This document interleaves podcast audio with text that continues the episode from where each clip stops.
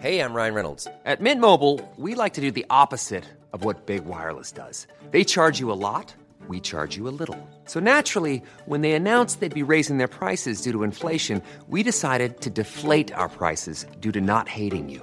That's right. We're cutting the price of Mint Unlimited from $30 a month to just $15 a month. Give it a try at mintmobile.com slash switch. $45 upfront for three months plus taxes and fees. Promo rate for new customers for limited time. Unlimited more than 40 gigabytes per month. Slows. Full terms at mintmobile.com.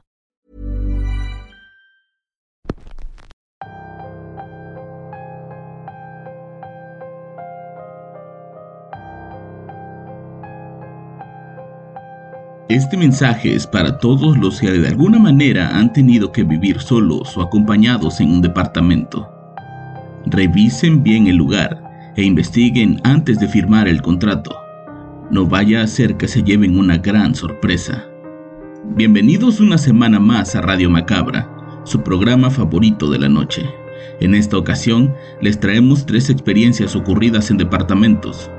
Para quienes no han tenido la oportunidad de vivir en uno, quédense a escuchar estas historias, mismas que se titulan Departamentos de Terror. Solo aquí, en Radio Macabra. Éxitos que te matarán de miedo. Es hora de cerrar la puerta con llave, porque estamos a punto de comenzar.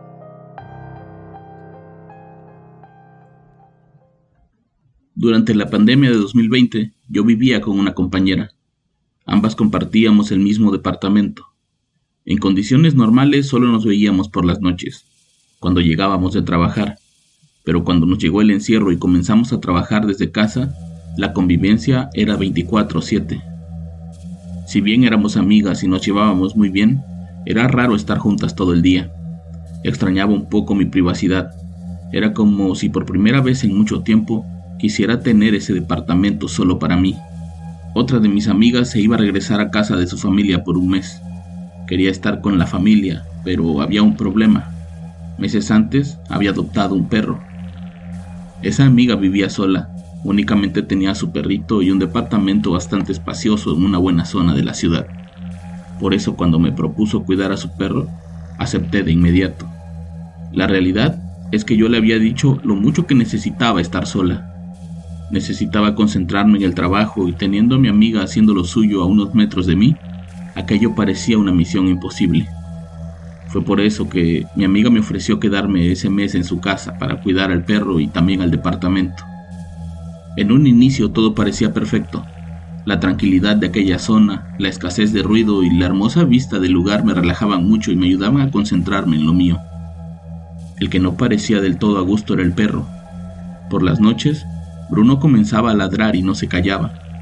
Tenía que meterlo a la recámara conmigo y cerrar la puerta, ya que de otra forma sus ladridos molestaban a los vecinos.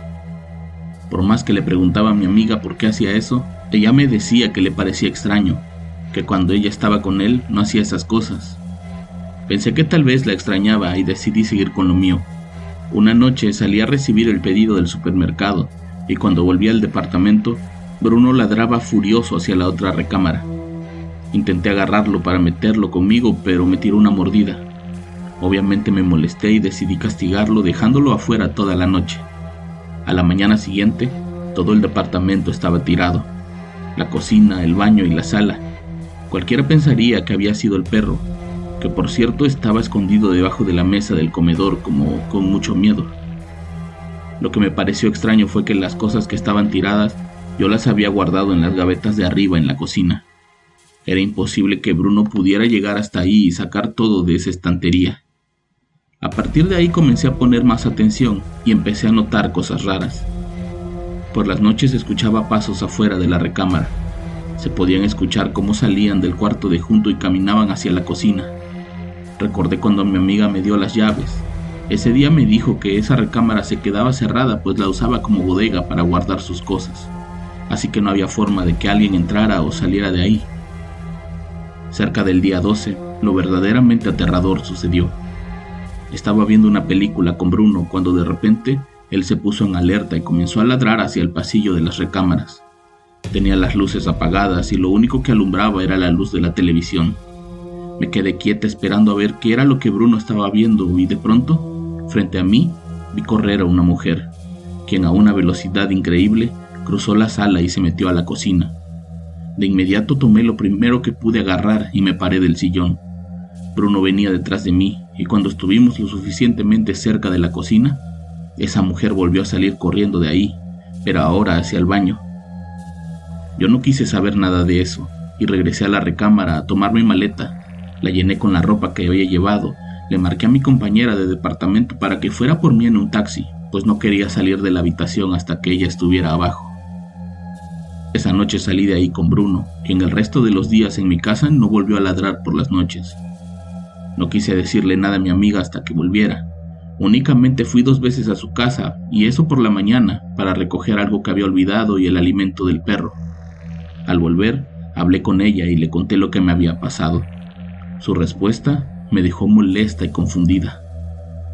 Ella me dijo que precisamente su exnovio le había comentado que por las noches veía a una mujer que se paseaba por el departamento. Una noche, él salía del baño y esa mujer se paró frente a él para hacerle una señal como de amenaza. Ella no le creyó, pues creía que eran excusas para que él no se quisiera quedar a dormir ahí, y si así fuera, mientras a ella no le hiciera daño, entonces no tendría por qué irse de ahí. Me confesó que esa era la razón por la que la renta en ese lugar era tan barata, pues los vecinos le habían advertido sobre esas apariciones, pero ella prefería ignorarlos. Hoy en día perdí mucho contacto con ella. Me enteré que terminó por regalar al perro, pues los vecinos se quejaban mucho de los ladridos, y hasta donde sé, ella sigue viviendo ahí, sin importarle que conviva con un espíritu que no parece tener buenas intenciones. How would you like to look five years younger? In a clinical study, people that had volume added with Juvederm Voluma XC in the cheeks perceived themselves as looking five years younger at six months after treatment. Look younger, feel like you. Add volume for lift and contour in the cheeks with Juvederm Voluma XC. Reverse signs of aging by adding volume to smooth laugh lines with Juvederm Volure XC. For important safety information and to find a licensed specialist, visit juvederm.com. That's J U V E D E R M.com. Not for people with severe allergic reactions, allergies to lidocaine, or the proteins used in Juvederm. Common side effects include injection site redness, swelling, pain, tenderness, firmness, lumps, bumps, bruising, discoloration, or itching. There's a risk of unintentional injection into a blood vessel, which can cause vision abnormalities, blindness, stroke, temporary scabs, or scarring. Talk to a licensed specialist to find out if it's right for you.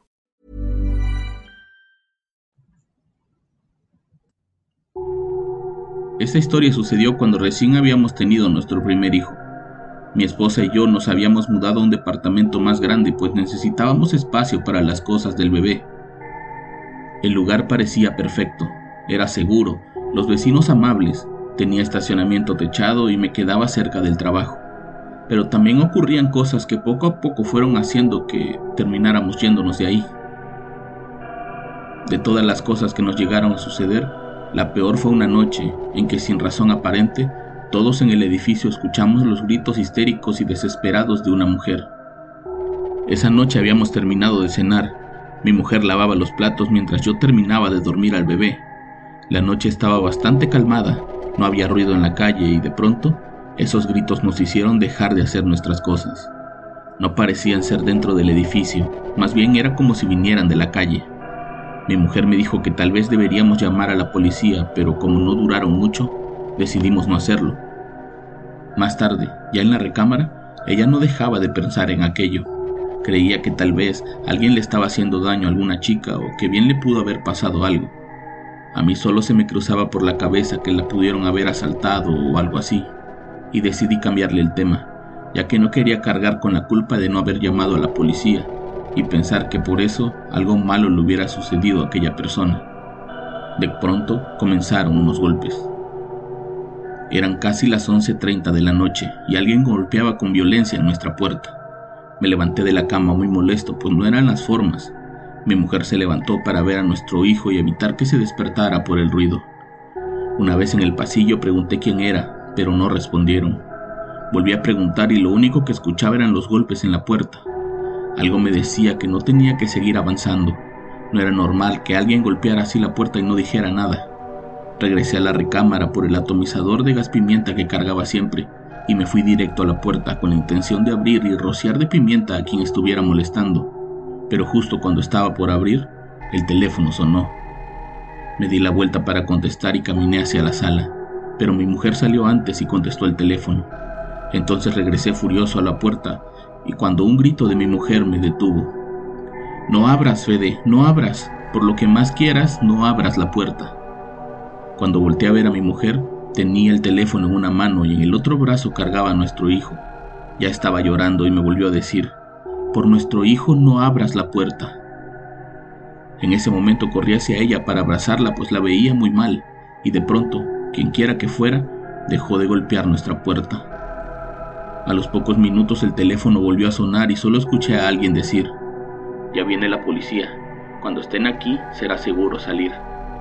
Era el vecino de enfrente quien desde la mirilla de su puerta pudo ver a un hombre vestido completamente de negro y que usaba una máscara, con las manos completamente ensangrentadas que golpeaba y pateaba la puerta con la intención de derrumbarla. Cuando escuchó los gritos de mi mujer, se dio la vuelta y miró por la mirilla de mi vecino para luego salir corriendo de ahí. Cuando la policía llegó, por fin pudimos abrir la puerta y la encontramos manchada de sangre. Había marcas en las manos y gotas de sangre fresca en el suelo. Nunca supimos quién era aquel agresor y por qué justamente había escogido nuestro departamento, pero después de ese y otros eventos bastante raros, decidimos irnos de ahí. Algo tenía ese edificio que atraía los eventos violentos.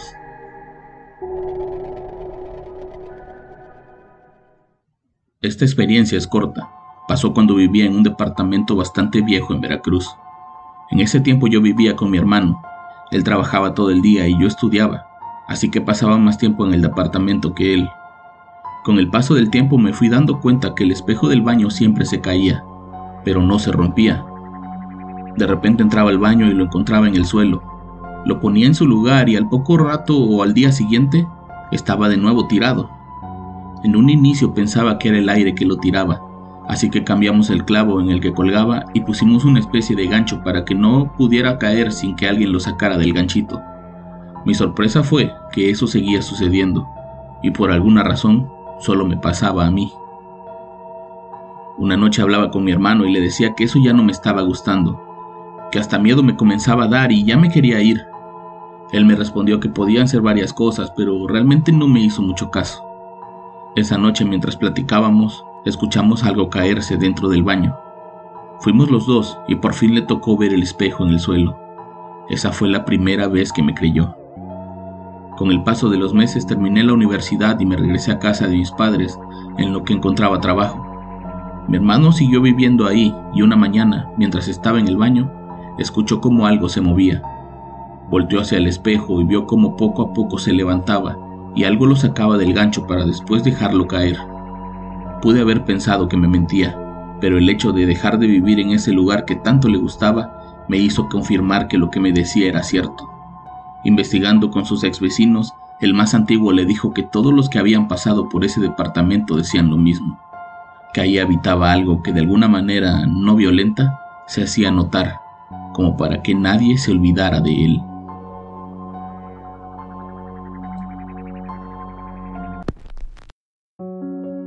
Si ustedes tienen alguna experiencia que contarnos, no duden en mandarlas para que podamos compartirlas con todos los suscriptores solo aquí, en Radio Macabra. Éxitos que te matarán de miedo. Buenas noches.